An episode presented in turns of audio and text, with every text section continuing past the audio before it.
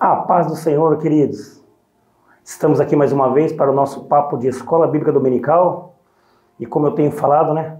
Olha como o Senhor tem sido bondoso para conosco, para com esse trabalho aqui de papo de Escola Bíblica Dominical. Hoje a presença aqui ilustre do nosso pastor Sérgio Dublinski, com a sua esposa, irmã Patrícia Dublinski. É um prazer recebê-los aqui. Muito obrigado pela disponibilidade de estar aqui nos abençoando com um vasto conhecimento desse casal aqui que é uma bênção aqui para o nosso ministério. O pastor Sérgio hoje vai já está fazendo a sua apresentação. Fique à vontade, pastor. Meus irmãos, a paz do Senhor, também a todos os ouvintes.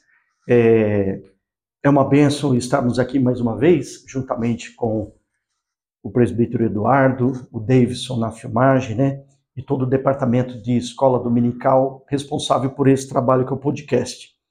Dou graças a Deus por este momento e espero que, através da lição de hoje, da nossa é, Casa Publicadora das Assembleias de Deus, a lição número 10, ela sirva para o fortalecimento espiritual nosso.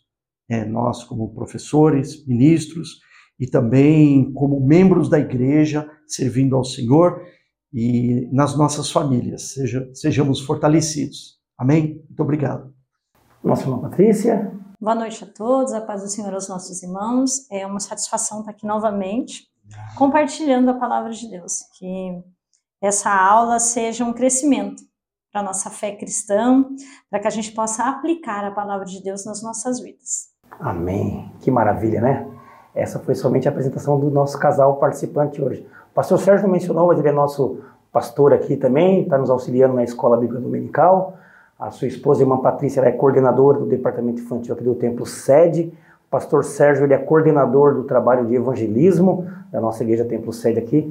É um casal abençoado, está sempre aí com a, com a mão na obra do Senhor. Hoje nós faremos menção aqui da aula de número 10, né? A qual tem o tema A Renovação Cotidiana do Homem Interior.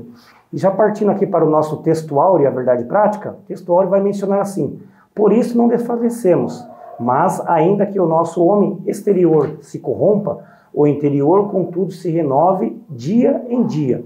Está lá em 2 Coríntios, capítulo número 4, e o versículo número 16. E a verdade prática ela vai nos instruir da seguinte maneira: por instrumentalidade do Espírito Santo, os salvos experimentam a renovação interior em meio às adversidades externas. Olha que bênção!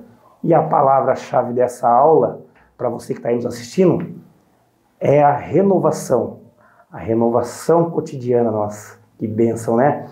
E já para a gente dar introdução a essa aula de número 10, o autor aqui, o nosso pastor Douglas Batista, ele nos menciona assim: as adversidades são comuns à nossa vida terrena. Por isso, nosso Senhor alertou: no mundo tereis aflições. Isso está lá, em, tá lá em João, capítulo 16, e o versículo número 36. Então fica claro que as aflições são uma realidade. Precisamos lembrar que Jesus já venceu o mundo. Entretanto, o nosso desafio não é deixar que a fé seja enfraquecida por elas. As, advers as adversidades externas são uma incontestável realidade. Isso está lá em Romanos, capítulo número 8, versículo 22 e 23. E apesar disso, por meio do Espírito Santo, os salvos experimentam a renovação espiritual do homem interior e de sua vida. Hoje, a nossa finalidade aqui, tanto minha, do pastor Sérgio, quanto da irmã Patrícia, é mostrar para você que está nos assistindo, nos ouvindo, que o crente espiritualmente renovado pode resistir a qualquer ataque das trevas. Marque bem no seu coração aí, ó. Você que nos assiste, você pode ser resistir a qualquer ataque que sobrevenha à sua vida contanto que você esteja pautado na palavra de Deus e sendo obediente às boas novas do Senhor. E hoje aqui nós vamos abordar sobre refletir sobre as adversidades enfrentadas pelo homem interior, compreender que essas dificuldades na vida não podem ser comparadas com a glória futura reservada aos cristãos e despertar para buscar o renovo espiritual e o fortalecimento do homem interior. E agora, Vamos ouvir um pouquinho do nosso pastor Sérgio comentando aqui, né? Porque eu já falei muito. Primeiro tópico, aonde que ele vem com o tema, o sofrimento do homem exterior. Pastor Sérgio, fique à vontade. Amém. Queridos, esta lição o autor coloca como exemplo e não poderia ser melhor a vida do apóstolo Paulo. Né? É, o apóstolo Paulo é um exemplo um homem que sofreu tribulações, perseguições, aflições, mas ele teve um resultado ministerial, né, como um, um missionário, um pastor, um escritor, né, um teólogo e o estruturador da igreja. É interessante notar que Jesus Cristo trouxe o Evangelho, Filho de Deus, mas a estruturação da igreja, Jesus escolheu o apóstolo Paulo. Né? E ele vai estruturar a doutrina bíblica né? e o comportamento dos irmãos, dos salvos, né? da igreja, a estruturação da fé, a busca dos valores espirituais. Nós vamos encontrar isso nos 13 livros que o apóstolo Paulo escreveu é, no nosso Novo Testamento. É, é, o autor coloca que as aflições do apóstolo Paulo foram muitas, né, contrastando com o peso das vitórias que ele teve já ainda em vida, né, no seu ministério, com as almas salvas, com as igrejas formadas por cidades que não tinham nenhuma igreja, né, ele tinha estratégia, ele tinha perseverança, sofreu perseguição, mas teve grandes conquistas. Mas ele sempre dizia: a conquista maior era o peso de glória da salvação que aguardava não somente ele, mas a todo cristão que perseverar até o fim. O apóstolo Paulo, ele foi perseguido logo do início. Né? Nós vamos ver lá no livro de Atos, no capítulo 9, na sua conversão, quando ele entra é, na cidade de Damasco, né, ou está a caminho ainda de Damasco, ele tem um encontro com Jesus, né? E ali ele tem uma transformação completa na sua vida. Né? Os irmãos já conhecendo a passagem, sabe que ele fica cego por três dias, ele entra na cidade. Ananias é, é designado por Jesus para ir até a casa onde estava o apóstolo Paulo. Ele estava ali em jejum, sem comer. Ele ali volta a ver, né? ele recebe ali a, a oração e já o chamado de Deus declarado é, ali através do discípulo Ananias, discípulo de Jesus Cristo. É, a partir daquele momento, logo no começo da sua fé, aqueles, aqueles dias, ele começa a pregar já o evangelho de Jesus Cristo. E isso confundia e deixava atônitos os judeus que moravam na cidade de Damasco, ao ponto de eles é, contatarem né, ali um oficial que estava na segunda posição debaixo do rei. Isso está, está relatado é, no livro de 2 Coríntios. E aí o que, que acontece? É, aquele oficial determina que os soldados daquela cidade que tomavam conta das muralhas prendessem Paulo e não, não, não deixassem ele sair vivo daquele momento, porque o impacto da conversão de Paulo e da sua pregação seria descomunal em todo o território de Israel, mas também em todo o império, onde estavam as sinagogas dos judeus espalhadas pela Ásia, né, que todos conheciam, sabia que Paulo, Saulo era um perseguidor e agora estava convertido e pregando o evangelho. Né. Ele é descido por uma muralha num cesto, né, e ali, antes do amanhecer, e tudo aquilo é, contribui para que ele fuja, né, para uma região desértica e lá ele vai se dedicar, né, a racionalizar e crescer na fé antes de se tornar um verdadeiro missionário diante dos gentios. Em meio às suas perseguições, o apóstolo Paulo, ele relata em 2 Coríntios, no capítulo 1, versículo 8, né, que o apóstolo Paulo, ele mesmo, né, juntamente com os que ele estavam, chegaram a perder as esperanças né, de vida. É, eu gosto de ler esse trecho porque ele relata exatamente o sentimento de Paulo. Né? 1 Coríntios capítulo 1, versículo 8. Porque não queremos, irmãos, que ignoreis a natureza da tribulação. Ele fazia a igreja perceber e entender e saber exatamente tudo aquilo que ele passava. É, era importante para a igreja, porque nós somos um corpo irmão Eduardo. Então, a tribulação que o irmão passa, né, ou o missionário está passando em outra cidade, a igreja tem que saber, porque a igreja ora, Ele sabia que a oração da igreja tinha um poder de abrir portas e derrubar muralhas é, e derrotar o inimigo. Então ele dizia: Irmãos, não quero que vocês sejam ignorantes da tribulação que nos sobreveio na Ásia, porquanto é, foi acima das nossas forças, ultrapassou os limites de emoção, de energia física, né? A ponto de desesperarmos da nossa própria vida. Então quer dizer que Paulo e os seus companheiros se desesperaram. Contudo, ele fala assim: olha só, contudo, já em nós mesmos tivemos a sentença de morte, para que não confiemos em nós, e sim no Deus que ressuscita os mortos. Então, era uma provação extrema, mas depois dela, ou durante o, o processo dela, já no final, ele entendeu que aquilo contribuiu para que a sua fé se apoiasse em Deus e em Jesus Cristo, que ressuscita os mortos, o qual nos livrou e livrará de tão grande morte, em que temos esperado, esperado que ainda continuará a livrar-nos. Né? Você vai ver essa segurança que Paulo tem no final da sua vida, quando ele pega o navio preso, está sendo conduzido a Roma, ele não mostra desespero, ele dialoga com os oficiais, o, capitão do navio, né?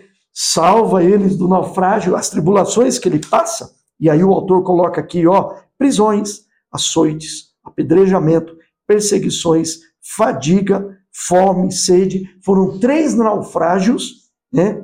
Frio, nudez. Teve um momento que ele não tinha roupa, momento de inverno. Situações extremas, irmãos. E tudo isso moldava Paulo, ao ponto de ele no momento que ele está sendo conduzido para Roma, ele demonstra segurança, demonstra paz. E os discípulos falavam: não vá para Jerusalém, porque senão você, na última viagem, né? Ele sai de Antioquia e ele diz: Ó, oh, eu vou para Jerusalém. Nosso conselho, diziam os seus companheiros, não vá, não você vai ser morto. Ele falou: o Espírito Santo já me revelou que a mim está reservado perseguições, prisões, tal, mas eu vou, porque ainda eu vou falar do Evangelho de Jesus Cristo. E essa confiança, essa solidez foi construído ao longo da sua vida nessas perseguições, porque o seu homem interior se fortalecia debaixo de cada açoite, de cada tribulação, de cada momento de fome, de cada momento que ele sentia frio, mas ele sabia que Jesus estava cuidando dele. E o interessante é, pastor Sérgio, que tudo isso daí, né? Tudo começa lá atrás, quando ele pede cartas, né? É. Para ver perseguir o povo até a cidade de Damasco, ou seja, para vir perseguir a igreja ainda sendo Saulo, uhum. mas no meio do caminho, né? Então, aqui nós já, já aprendemos, né, que o Senhor, ele tem o controle de todas as coisas, né? Através aqui do, dos exemplos da vida do apóstolo Paulo, vemos que o Senhor tem o controle de tudo. Porque antes saindo ainda era Saulo.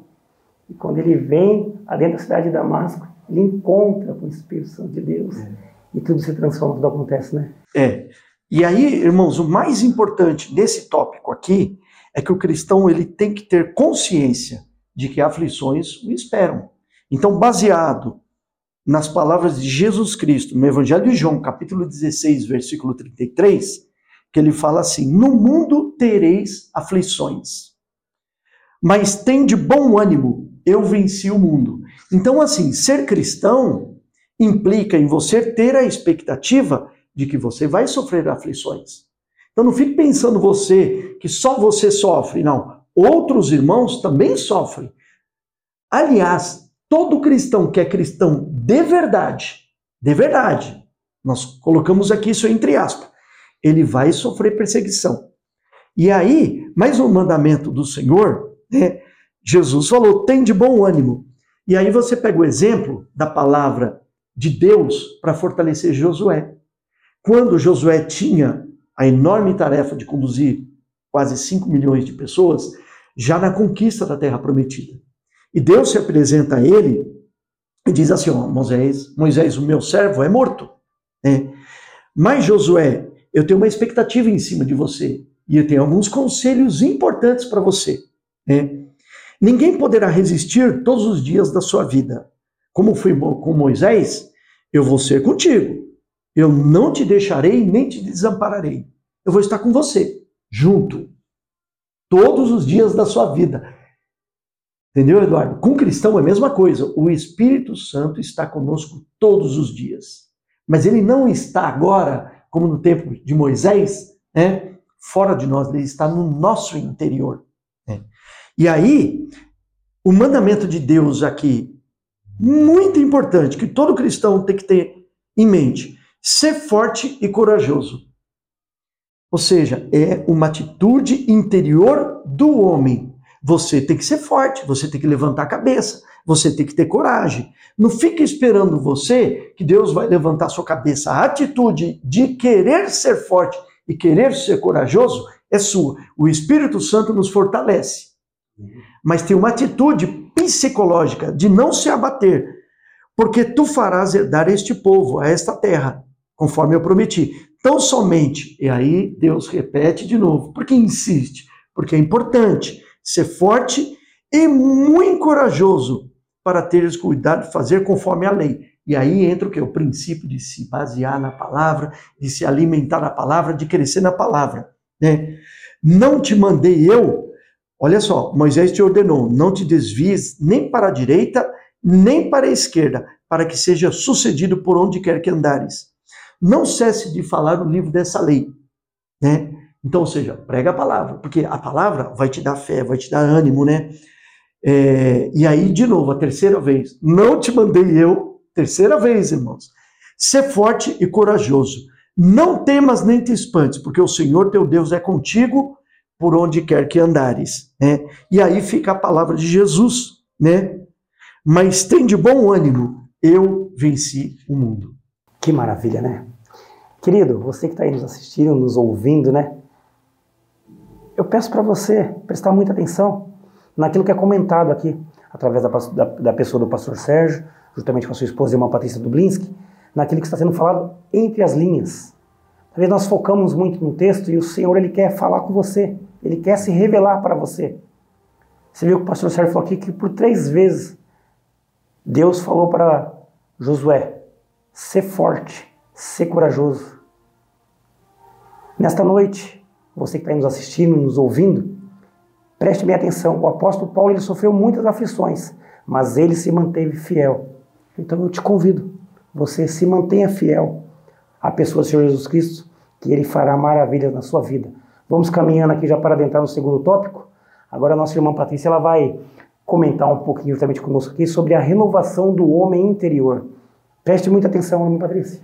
É, a renovação interior, a gente sempre precisa trazer a consciência, que isso que o pastor Sérgio falou sobre Josué. O que que renovava ele, né? Qual, o que que motivava ele, o que que levava ele a essa força, a essa coragem? Deus falou para ele ser forte, ser corajoso, mas como que ele fazia uso dessa aptidão, vamos dizer assim, que Deus tinha designado ou mostrado para ele? Quando a gente pensa em renovação, a gente vai pensar em renovo se faz novo a cada dia. Então, é uma coisa em construção diária. É, a Bíblia, ela ensina a gente sobre renovação de um jeito muito é, singelo e eu diria assim, muito carinhoso. Porque aí eu, eu, quando eu penso em renovação, eu liguei automaticamente em relacionamento. Porque não há renovação sem um relacionamento. Eu preciso me relacionar com o meu Deus e através do meu relacionamento com Ele, vai haver um renovo do meu homem interior. Que nós temos um homem interior e um homem exterior. E algumas semelhanças entre eles e também diferenças. Mas quando a gente fala em relacionamento, a gente vai lembrar que Deus vinha todo final de tarde conversar com o homem que havia criado Adão. E o que, é a conversa? o relacionar. O nosso Deus é um Deus relacional. Então ele não fala e eu fico só escutando, eu converso com ele. A gente fala, ele fala para José ser forte, ser corajoso. Eu fico imaginando Josué lá. Mas, Senhor, como é que eu vou ser forte? Como é que eu vou ser, como é que eu vou guiar esse povo? Eles estavam aí, ó, com meu irmão, era o meu irmão, né? E agora? E aí eu fico, como é que o Espírito Santo, através da presença de Deus, agia nele naquele momento? E a gente tem isso para a gente como verdade revelada na palavra de Deus, que é esse relacionamento com Deus. E Deus visitava o homem ao entardecer, Um outro exemplo que eu aprendi com um pastor é na oração que Jesus ensinava os discípulos, oração do Pai Nosso. Pai Nosso que estás no céu, dá-nos hoje, né? Lembra que ele falou? O pão nosso de cada dia dá-nos hoje. Esse pão pode ser, obviamente, o alimento que estava ali, mas se a gente trazer para o nosso lado espiritual, é o nosso alimento. Quem que é o nosso alimento? Quem que é o nosso pão da vida? Jesus. Então, é a cada dia. Jesus está dizendo, olha, a cada dia. Jeremias diz o quê? As misericórdias do Senhor se renovarão a cada manhã. Não significa que a misericórdia de Deus ela é limitada, ela não é a graça de Deus, ela é infinita, mas ela se renova para que a gente tenha essa aplicação para saber, olha, eu busco de novo, tem aqui de novo. Tá sempre a vontade, a graça de Deus, a gente fala, a Bíblia ensina que ela tem uma boa medida, ela é sacudida, ela é recalcada, ela é transbordante. Uma vez eu aprendi esse exemplo com um açúcar. Se você colocar um açúcar no potinho, você põe tudo lá, cabe um pouco. Agora, dá uma batida no pote. Bate de novo, cabe mais um pouquinho. A graça de Deus é assim, né? Sempre cabe mais. Você sempre vai ter mais da presença de Deus se você buscá-lo. E aí, Jesus também diz na palavra: Eu estarei com vocês todos os dias, até o fim dos tempos. Não é eu estarei com vocês só na segunda, só no domingo da IBD, só no culto à noite, não. Todos os dias. Essas referências que estão na palavra de Deus nos ensinam o quê? Cada dia. Renovo. Renovo é Cada dia, é se faz novo, todo dia, todo dia, todo dia. Então, quando a gente for pensar em renovação interior, é esse mecanismo. Olha, o que é de hoje é para hoje. Hoje está difícil, hoje meu serviço foi complicado, vou morar hoje. Ah, mas amanhã? Amanhã é outro dia. Amanhã Deus pertence, não é? Hoje é o, é o dia. Então eu busco hoje. Eu ajoelho hoje, eu oro hoje. E aí que o pastor vai depois vai até completar falando um pouquinho sobre essa aplicação prática da vida do cristão. A oração, o jejum, a leitura da palavra, a fidelidade, o processo de santificação. O processo de santificação não é para quando eu tiver 30 anos. Se eu tenho aqui 13, um adolescente pensando, ah, mas eu só tenho 45, quando eu tiver 80, eu vou... aí eu vou estar no processo. Não, irmão, quando a gente nasce, a gente tem a consciência do Espírito Santo, a gente teve ali o encontro com ele, a gente começa o nosso processo de santificação diário. Então, assim, eu pequei, eu me arrependo. Eu não peco mais, eu tento, porque nós temos uma natureza pecaminosa. Mas, assim, é diário. E isso é tão importante que nos mostra algumas semelhanças. Por exemplo, o nosso homem exterior, o nosso corpo exterior, ele se corrompe. Ele se tem uma deteriorização, ele estraga. É uma máquina. Né? Então, assim, todo mundo gostaria de viver eternamente? Sim, todos nós queremos ir para o céu. Né? E lá nós teremos uma vida eterna. Os nossos corpos serão transformados, porque aquele ele se detora, ele se estraga. Mas o nosso corpo espiritual, o nosso homem espiritual, essa é a diferença maior. Ele não se corrompe, mas ele se renova. Não é porque nós queremos que ele se renova, porque aquele poder que estava em Cristo Jesus, que foi crucificado, que foi morto, mas que pela glória e poder de Deus se renovou, trouxe vida novamente, é esse mesmo poder que vem em nós e que nos renova diariamente no nosso processo de santificação. Então, quando a gente traz isso à mente, a gente começa a pensar: olha, eu sou frágil, eu vou sofrer tribulação, eu vou ter um monte de gente que não gosta de mim, vai ter um monte de coisa difícil que vai acontecer? Vai. Mas também eu vou ter um poder de Deus que é sobre a minha vida, que vai dizer assim: ó, levanta, vai, ora, jejua, santifica, leia minha palavra, me busque. Eu preciso dessa ação. Essa ação é minha, mas o mover sobre mim não é meu. E aí a gente lembra daquela palavra que diz assim, ó, não foi você que me escolheu, foi eu que te escolhi. Por que, que eu não escolho Deus? Eu escolho depois do meu encontro com Ele. Por quê? Porque nós somos criaturas, nós somos filhos dele. Ele já nos escolheu na criação do mundo. Nós estamos aqui disponíveis para nos relacionar, para ficarmos com eles. Então a gente precisa entender a mesma necessidade que o nosso corpo externo, físico tem, o nosso eu interior, o nosso corpo interior, se a gente pode dizer assim, também tem. Você pensa, a gente precisa se alimentar, não precisa? Tem uns que se alimentam muito até. E aí tem problema de sobrepeso. E outros, às vezes, se alimentam muito e tem problema do quê? Baixo peso, desnutrição. Quando os nossos filhos são pequenos, né? Acho que toda a maioria dos pais já passou por isso. Quando às vezes fica desidratado, pega uma virose, é muito rápido. Aí não, não come, tem problemas gastrointestinais, e aí quando a criança é muito pequena precisa correr para o médico para tomar um soro, porque não consegue ficar em pé, tem as habilidades motoras é, restringidas, perde o apetite. Vamos trazer para a nossa vida espiritual? O que, que acontece quando a gente fica desidratado da palavra de Deus? Quando a gente não tem acesso à palavra de Deus? O que o outro, o que o vento passa, a Bíblia fala, né? É levado pelos ventos, pelas falsas doutrinas, pelos falsos projetos. Por quê? Porque está faltando alimento. Cadê o nosso pão que sustenta a gente? É Jesus. Então vamos pensar uma pessoa de 40 anos que come um quilo por dia de comida. Ao final de um mês, ela comeu 30 quilos. Ao final de um ano, 365 quilos. Ao final de 40 anos, 14.600 quilos. Quase 15 toneladas. Aí você fala, ah, 15 toneladas, não vou comer nunca mais. O que, que acontece com ela? Morreria. Ela precisa se alimentar. Tudo que ela come faz quem ela é hoje. Mas se ela parar ali naquele momento, o que ela já comeu não vai fazer mais efeito para ela. Ela precisa se alimentar diariamente. Então, se a gente alimenta o nosso corpo com nutrientes que a gente precisa para a nossa vivacidade, para a gente produzir, para a gente é, crescer, para a gente viver, e o nosso eu interior, nosso espírito, como é que a gente alimenta? Ou a gente não alimenta? Só um, só um culto de domingo já tá bom, a mensagem foi maravilhosa. E é, irmãos, muitos cultos são assim mensagem de Deus, mensagem que enche a nossa vida. A gente sai do culto como? Cheio do Espírito Santo. E aí o que, que eu faço no dia seguinte?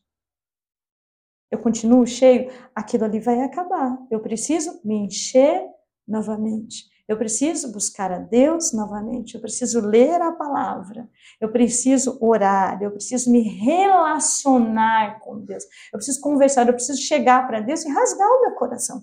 Eu falo assim: Deus não é alguém que você precisa ficar com medo dele.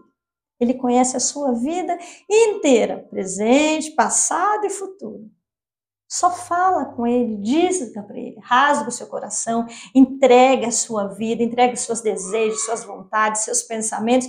Ele é a melhor pessoa para dizer para você: faça isso, não faça isso, faça aquilo, não faça aquilo. Ah, mas como é que eu vou ouvir Deus? Vai vir uma voz misteriosa. Irmãos, tudo que Deus já diz está aqui, ó, revelada na palavra de Deus. A Bíblia é a vontade revelada da palavra de Deus. Já foi dito. Não precisa dizer, já foi dito. Cabe a mim ir lá e eu vou buscar. A Bíblia fala: pede e você bate lá, pede, bate, você vai achar. Busca e você encontra. Por quê? Porque já está ali ao nosso dispor. Então, essa renovação diária, ela vai dizer para a gente: você precisa buscar a Deus, você precisa separar um tempo com Deus, você precisa estar a sós com Deus. A gente fica a sós, quem é casado com o marido, com a namorada, no trabalho. Você fica com o tempo todo com muita coisa. Hoje em dia a gente tem acesso à internet, então as pessoas ficam muito tempo. Tem um aplicativo que mede a quantidade de tempo que você fica no celular. E é muito grande. Porque você pega uma coisa que você linka outra, você liga outra. Qual o tempo que você está passando a sós com o seu Deus, que sabe o seu futuro, que conhece a sua história, que sabe as suas limitações, que vai te ajudar através do Espírito Santo a dizer assim: olha, cuidado com isso, isso aqui é sua fraqueza. Nós sabemos das nossas dificuldades, mas às vezes as nossas fraquezas, elas estão encobertas pelas circunstâncias. O Espírito Santo te conhece. Jesus falou: Eu vou para o meu Pai, mas eu deixo com vocês quem? O Espírito Santo, que é consolador, instrutor, professor, é tudo que a gente precisa. Então, assim, eu estou passando uma adversidade, está muito difícil, o que, que eu vou fazer? Eu vou correr para o meu pai, eu vou correr para minha mãe, eu vou correr para o pastor? Posso fazer e devo fazer isso. Correr para as pessoas que têm o quê? Uma referência, que têm uma comunhão com Deus, que têm uma vida que a gente olha e a gente enxergue Cristo nela. Corra para essas pessoas para um conselho, para uma oração. Mas antes disso, corra para Deus. Corra para Deus. A oração não é a última coisa a fazer. Às vezes a gente ouve isso, né? Nossa, eu já fiz de tudo. Então, vou orar. Não. Antes de qualquer coisa, eu vou orar e depois eu faço as outras coisas. Não é? Então, essa renovação diária, ela vai ensinando isso para a gente, para que a gente possa reconhecer as nossas fraquezas. Porque a diversidade nós teremos. Mas eu falo assim, a gente vai ter diversidade? Vai. Mas a gente vai ter o Espírito Santo também. Vai não, nós já temos ele. Então nós temos o Espírito Santo, nós temos a palavra de Deus, nós temos armas que Deus já nos deu, a oração, o jejum, a leitura da palavra, um tempo separado com Deus. Isso são armas que Deus já nos deu e já foi revelado a nós. Então nós já temos, temos isso e temos o Espírito Santo. E vamos ter as tribulações, mas nós temos duas partes. Então é isso que nos vai fortalecer para os embates com o inimigo. E o que, que a Bíblia fala? Resistir ao diabo e ele faz o quê? Ele foge. Porque o que há em nós é maior do que há no mundo. Como o pastor Sérgio falou, o mundo é regido pelo diabo. Mas a minha vida está sob o controle de Deus. Deus controla tudo. Então, assim, como que eu vou resistir? Através de uma renovação diária através do meu pensamento, da minha ação, do meu desejo, da minha vontade de ter uma conexão com Deus. Eu sou filha de Deus, eu sou filho de Deus. Isso não cabe para mim. Esse programa de TV não serve para mim. Por quê? Porque vai contra a verdade bíblica. Diminui a minha fé cristã. Isso são as coisas mais perigosas. Se você vai fazer algo e isso mina, o que é minar? É uma gotinha, é que nem vazamento em casa. Todo mundo acha que já teve um vazamento em casa. É de pouquinho. Quando você vê, caiu a parede, o armário mofou. Para a sua vida espiritual, quando você vê, você tá, se, esfria, se esfriou na fé, você acha que a igreja não está bem, que o coral não canta direito, que a orquestra não toca direito, ah, esse som não está bom. Será que é isso mesmo? Ou será que é o seu eu interior que está ali, que foi pouquinho, pouquinho, foi aquela gotinha de desânimo, aquela aquela frieza espiritual, a pouca palavra, a pouca oração, é tudo pouco, irmão. Aí a nossa conexão com Deus, ela vai se desligando. E a Bíblia fala, a fé vem pelo ouvir, ouvir a palavra de Deus. Então a gente precisa, nós temos a necessidade, assim como meu corpo precisa de nutrientes para eu ficar de pé, para eu produzir, para eu viver, o meu eu interior precisa da palavra de Deus para eu ficar em pé, para eu produzir, para eu servir a Cristo, para eu ajudar os meus irmãos, porque tem uns, alguns momentos vão estar mais fracos. Eu preciso ajudá-los, eu preciso orar por eles. A oração é a coisa mais extraordinária que existe. Porque a oração nos liga ao nosso Deus. Nós podemos chegar a Ele com pedidos de súplicas, com ação de graça, com temor, com reverência, por quê? Porque ele é o nosso Deus. Então, quando a gente pensa no apóstolo Paulo, é imensurável, não dá para imaginar tudo que ele passou, né? Eu fico pensando assim, é extraordinário a vida dele, mas mais extraordinário é o Espírito Santo que agiu na vida dele, que age na minha vida, que age na sua vida, na vida do David e na sua vida que está aí me ouvindo. E está acessível, basta a cada um de nós nos colocarmos na posição e na vontade de Deus, porque a vontade de Deus é boa, perfeita e agradável. Não é a minha vontade.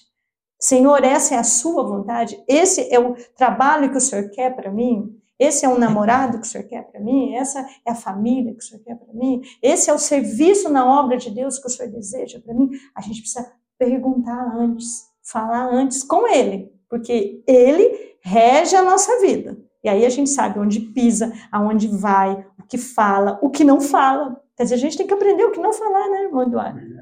É, mas quem diz isso? Através da renovação, de, renovação diária, através do processo de santificação, através da, do mecanismo, do agir do Espírito Santo na nossa vida. E a gente precisa ter sempre um coração disponível à palavra de Deus, um coração disponível ao agir do Espírito Santo e falar: Senhor, faz de mim o que o Senhor quer. Eu estou aqui. O que o Senhor fizer para mim está ótimo. né? Então, assim, vamos trazer sempre isso para os nossos corações, para as nossas vidas. Tomar como exemplo o apóstolo Paulo, que sempre esteve fazendo o quê? Olhando para frente. Irmãos, é muito difícil viver um processo de, de provação. É uma coisa difícil. As nossas emoções sucumbem, os nossos pensamentos é, são negativos, as nossas vontades ficam limitadas, as nossas emoções levam a gente a pensar tudo que é diferente, porque nós somos humanos. Então é muito difícil. Mas o apóstolo Paulo, através da palavra de Deus, nos ensina o quê? Mantenha os olhos para frente. Pense no eterno. Aquele mesmo poder que ressuscitou Jesus é esse que opera em você. Então, assim, a luta está grande, mas o poder era grande que ressuscitou Jesus. A guerra está difícil, mas Jesus venceu.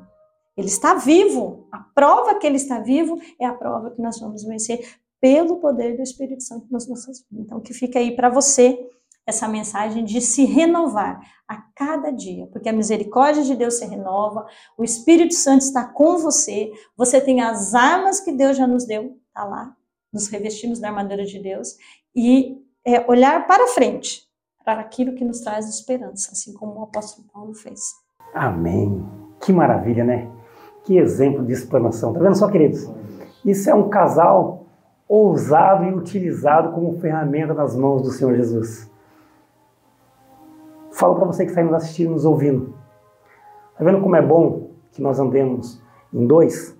Porque se um tiver fraco, o outro ajuda a levantar. Está aqui o exemplo de um casal. O pastor Sérgio Dubins, com a sua esposa Irmã Patrícia aqui, nos abençoando, ou seja, nos evangelizando a melhorarmos como pessoa, como pais, como esposos, como mães, como esposas, ou seja, nos relacionarmos cada dia melhor entre casais, entre pais e filhos e entre toda a irmandade da nossa igreja. Amém, queridos? Fica aí o grande ensinamento que através da oração nós venceremos.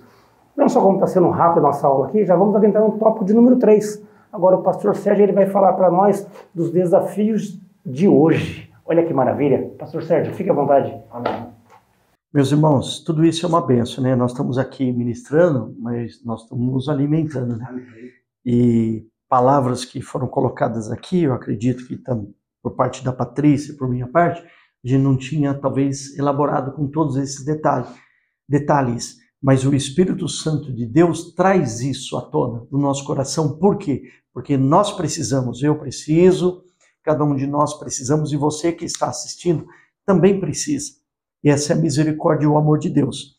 O tópico 3 fala dos desafios de hoje. Por quê?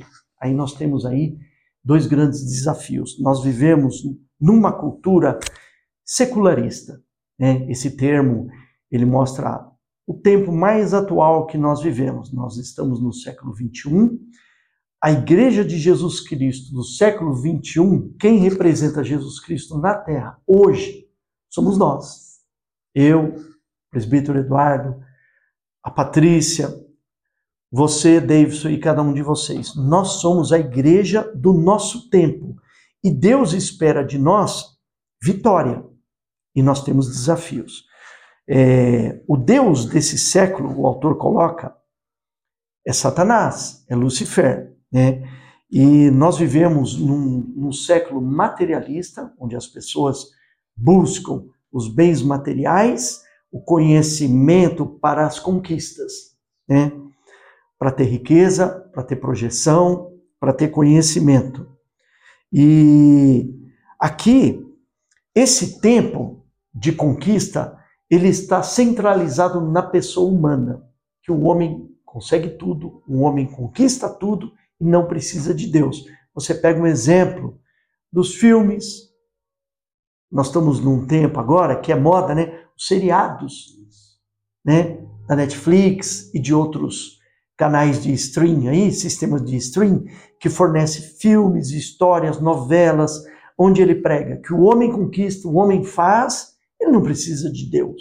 São raros os programas inseridos nessas transmissões que mostram o homem como dependente de Deus. Né? Como a Patrícia colocou aqui, que ele precisa buscar a Deus, ele precisa se alimentar. Se ele não fizer isso, ele vai morrer de inanição, actismo, né? anemia. É, tudo isso coloca esse sistema de valores, né, que não precisa da palavra de Deus. E como é que fica o homem interior, né, o desafio do cristão? Ele precisa dessa renovação interior e o autor coloca muito sabiamente, através do que? Da palavra de Deus. Sem ela, ele não vai conquistar. Né? E tem outros atributos aqui que eu vou deixar para mencionar lá na conclusão. Né? Agora, essa renovação do homem interior que vai dar condições e força, né, com, ba com base na palavra de Deus, de conquistar a vitória diante desse secularismo, né, do príncipe desse século, que nega a existência de Deus, que nega os valores espirituais, que nega a necessidade de você ser dependente do seu Criador. Né? O mundo prega assim: olha, no máximo, muitos negam a Deus. E aqueles que afirmam que se existir um Deus existir, ele deu a partir do start no motor e o universo agora funciona no automático. Então, cada um por si, vamos à luta, vamos conquistar. Nós temos que fazer, nós temos que estudar, a ciência tem que avançar, mas sem depender de Deus, porque Deus deu o start e a partida no universo. E quem agora que comanda quem comanda agora é o homem. E isso é uma mentira. Por quê? Porque o diabo, ele é um mentiroso desde o início. E ele trabalha com a estratégia do engano. E aí nós vamos entrar no segundo item aqui, que fala sobre o relativismo doutrinário. Né? Que isso o inimigo usa dentro das igrejas, né? e através dos livros e da mídia, para enfraquecer a palavra de Deus. Então ele diz assim: olha, é relativo, essa verdade aqui, ela se aplica talvez em uma outra situação, mas na sua vida ou aqui na vida do dia a dia não se aplica, entendeu? É relativo. Então, é, não há como nós conquistarmos sem ter a nossa vida colocada no altar da palavra de Deus. E é, o crente renovado, né, ele consegue reagir diante dessa inversão de valores, mas ele precisa se renovar. Se ele não tiver uma construção baseada na palavra de Deus, numa vida de oração, de jejum, de busca, de negação do seu eu interior, né, é, fica difícil ele conquistar. E nós, nós temos uma batalha espiritual, como o autor coloca no, no subtópico 3 tem uma batalha espiritual a ser lutada e a ser vencida. Né? Satanás é o Deus desse século. Então não adianta você querer olhar e pegar como modelo qualquer pessoa do nosso tempo sem olhar para Jesus. Por quê? Porque o modelo de vida dos líderes mundiais, dos presidentes dos países, na, quase na sua totalidade, né? Dos atores que encenam nos filmes, nos seriados, dos grandes escritores mundiais.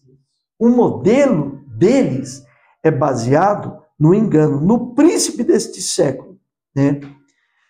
Porque Satanás começou com engano, como bem a Patrícia colocou, lá dentro do Éden. Lá começa o problema. Né? Por isso que Deus queria e deseja e quer construir um contato diário com o homem. Porque dentro do Éden tinham as duas árvores.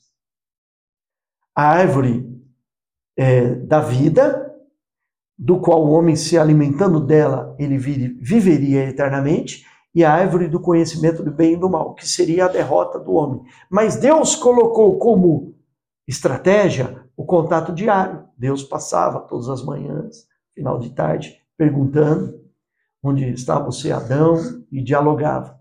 Adão podia conversar com Deus, ouvir Deus, e Adão podia falar para Deus também, né, dos seus desafios. Se relacionava, né? O relacionamento. Agora, os espíritos malignos, eles têm uma capacidade de influenciar as pessoas deste século através desse sistema né, secularista, materialista e que está sob o domínio de Satanás. O mundo jaz no maligno. Então, os espíritos malignos, os demônios, conseguem influenciar as pessoas e mantê-las cegas. Porque a estratégia de Satanás é que você não enxergue o mundo espiritual. Não enxergue nem Deus. E também não enxergue os espíritos maus. Que uma, a maioria das pessoas vai dizer que Deus não existe. Ou se existe, não interfere no dia a dia, mas que o diabo está longe da realidade, os demônios não existem. Isso é um engano. Mantém esta geração aprisionada é, e contra os princípios da palavra de Deus. Esse é o trabalho dos demônios. Mas a igreja vence, orando em todo o tempo, com toda oração e súplica, vivendo no Espírito. Né? Maravilha, né? Aí a gente pode caminhar para a conclusão. Você quer falar alguma coisa? Pode ficar à vontade, se eu quiser caminhar para a conclusão. Então, irmãos, é, o princípio da palavra de Deus, ele prevê aí um alinhamento total do homem com a palavra de Deus, um contato diário com a Bíblia. Né? Qual foi a ordem de Deus para Josué? Não te aparte da tua boca o livro desta lei. Antes medita nele de dia e de noite. Né? Agora, a santificação pessoal, que é um. A santificação quer dizer separação. Não há vitória do cristão se ele não se separar do mundo. Se você quiser se moldar ao mundo, você vai se desmoldar de Deus. Né? Desarticula a sua vida espiritual. Então é a sua escolha. Jesus falou: você não pode servir a Deus e ao mundo. Ele coloca lá com a palavra mamon. Ou você serve a Deus, ou você serve ao mundo. Agora, a fidelidade, né? A palavra de Deus, a reverência, ou seja, o temor a Deus, a oração, o jejum e o temor a Deus. Agora sim, nós pegamos lá como exemplo Josué. Não te aparte da tua boca o livro desta lei, Josué, você tem muito a conquistar, você vai fazer, vai realizar. Ótimo. Josué passou aquele dia, ele dormiu. O outro dia ele acordou. Qual a responsabilidade de Josué? Dia após dia. Seu primeiro grande desafio: atravessar o Jordão. A Bíblia fala que as águas estavam no limite. O rio estava transbordando. Aí, Josué precisava se lembrar dos princípios que Moisés havia recebido do Senhor, e Josué estava sempre à tenda, junto com Moisés, aprendendo. Aí ele se lembrou. E aí Deus chamou Josué de novo e deu a ele uma ordem. Você vai pegar agora, o rio tem que atravessar, né? Se separe e se santifique. Aí você vai ver lá no livro de Josué que Josué ele chama ali é, o povo, coloca os sacerdotes na frente, segurando a arca, então os sacerdotes iam adiante. O povo iria atrás. Isso simboliza o quê? Que a igreja tem liderança. E que a igreja tem santidade. E que a igreja tem direção. É, é Deus que determinou e escolheu os sacerdotes. A família de Arão. Né? Os descendentes depois. E esses sacerdotes segurando a arca, ali com os varais, com as argolas, obedecendo tudo aquilo que Deus havia determinado eles vão tocar na água. Mas jo, Josué ainda disse: Olha, disse o Senhor a Josué: Hoje eu começarei a agradecer a você perante os olhos da, da nação de Israel. Porque o líder precisa da unção e da graça de Deus e da demonstração que Deus está com ele. É. Mas ele busca o povo e diz assim, ó, santificai-vos, porque amanhã o Senhor fará maravilhas no meio de vós. Então, ele como líder, ele já começa a tomar as decisões. Você tem decisões a tomar. E aí, os sacerdotes chegam no outro dia, a água transbordando. Quando tocam com o pé na água, ali se levanta uma parede. Então, a fidelidade se manifesta na vida de Josué e o povo seguindo a Josué, o resultado é bênçãos para o povo. Então, nós seguindo os mandamentos do Senhor e tendo o Espírito Santo e a palavra de Deus em mais alta padrão, modelo para a nossa vida, nós vamos ser vitoriosos. Assim como a nação de Israel agora passa no meio do Jordão uma muralha de água e o povo olhando e o povo passa. Olha só, depois de ter passado, eles vão ter o, segundo grande desafio, a conquista de Jericó, né? Aí manda os espias, tinha lá uma prostituta, Raabe, que recebe os espiões, e eles fazem certinho. Eles perguntam, se informam, vê a fraqueza da cidade, voltam, e aí eles tinham que depois fazer a conquista. Deus falou: olha, vocês vão rodear a cidade, tem todo tal, tudo certinho. Mas faltava alguma coisa ainda. E Deus se declarou homem. Por isso que o homem precisa conversar com Deus. Josué estava ao pé de Jericó, no dia seguinte era o dia da conquista. Já sabia exatamente o que tinha que fazer. Mas faltava alguma coisa. Aí aparece lá um homem com uma espada, né, desembanhada.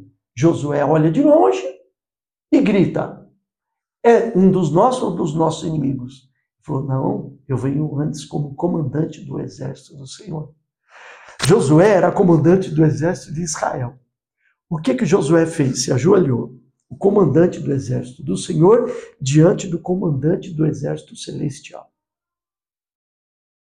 O que diz o meu Senhor a teu servo? Tira a sandália dos teus pés, porque o lugar que você pisa é santo. Josué, você como líder precisa se humilhar mais, porque a conquista vai ser grande e esse lugar aqui está rodeado de anjos, por isso que esse lugar é santo. Era anjo, se a gente pudesse abrir os olhos, Conseguir enxergar, né? A gente havia um exército de anjos ali naquele lugar e precisava de santidade, diálogo entre o homem e Deus. Aí eles vão e conquistam. No meio daquela conquista, eles preservam a família de Raab.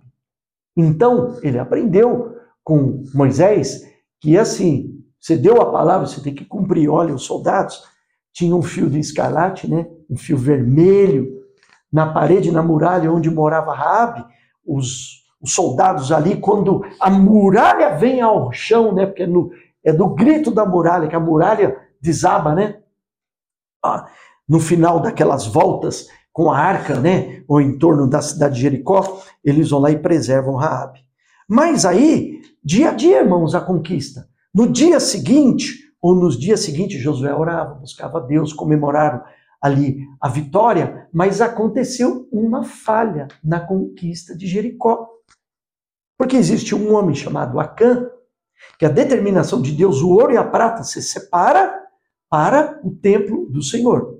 O resto é tudo contaminado. Essa terra aí, de Jericó, é terra do, dos, dos, eu diria lá, dos cananeus, né? E a cidade de Jericó era uma das cidades dos cananeus, era uma cidade impura. Tudo deveria ser destruído, nada deveria ser.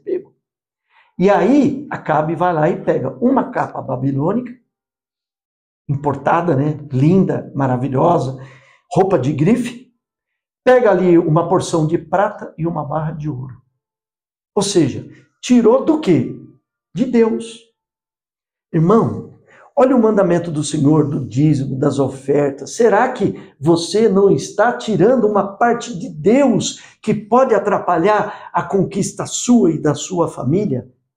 E Acabe, Acã, né, prejudicou uma nação como um todo. Por quê? Porque a próxima batalha era a cidade de Ai, uma cidade menor, aparentemente uma cidade fraca, e o povo, na primeira batalha, perdeu. Aí Josué vai fazer o quê? Ele tinha culpa, ele estava fazendo a parte dele, ele vai falar com Deus. E Deus falou: tem problema aí. E aí, o homem, olha o temor, vai buscar Deus. Deus falou: tem problema. Aí vão pesquisar cai a sorte sobre Acã. Aí Acã vai lá e fala: realmente eu cometi o erro tal. O erro foi eliminado, Acã sofreu a penalidade e teve uma nova batalha contra a cidade de Ai. E ela é conquistada, né? Com mais facilidade. Então, pequenos desafios podem não dar certo para você se você não estiver no caminho da obediência. E grandes desafios podem dar certo para você, porque é Deus que luta as nossas batalhas. Né? é, esse dia a dia, a renovação do homem interior, ela é importante. E depois, o que, que vinha de conquista? Vinham as outras cidades. Mas aí teve lá a cidade de Gibeá, olha só, irmãos, o dia a dia. A cidade de Gibeá, que fez uma aliança com o povo de Israel, eles eram cananeus, mas fizeram uma aliança porque ali Josué fez um juramento que não ia pelejar contra os, os, os moradores de Gibeá. E aí o que, que aconteceu? As outras nações não gostaram daquela aliança e foram para cima da cidade de Gibeá. E o rei de Gibeá recorreu a Josué, falou: Josué, agora nós temos uma aliança aí, dá para socorrer nós aqui? Nós vamos socorrer sim. Vocês são como nós agora. Foram para cima. Consultou a Deus e foram para cima. E no meio daquela batalha, Josué estava, irmão, numa situação espiritual em altíssimo nível. Aquela batalha estava ali sendo ganha, mas aí já ia escurecer. Josué olha para o céu e diz assim: né? Sol, detém-se em Gibeão e tu, lua, no vale de Ajalon. Ali o sol para por, por quase um dia, para que Josué pudesse conquistar e derrotar aqueles reis. Né? Mas olha a fidelidade de um homem. Irmãos, os desafios são grandes. O sol pode parar, a lua vai parar diante de você, muralhas de Jericó serão destruídas, cidades pequenas como Ai, batalhas pequenas podem ser perdidas se você não obedecer à palavra de Deus. Josué, ser forte e corajoso, não paz nem te espantes. O Senhor, teu Deus, é contigo, contigo por onde quer que andares. Por onde pisar a planta do vosso pé, você vai conquistar. Né? Mas, medita na lei de dia e de noite, porque fazendo assim prosperarás o teu caminho. É na vitória, na palavra de Deus. Amém? Que maravilha, né?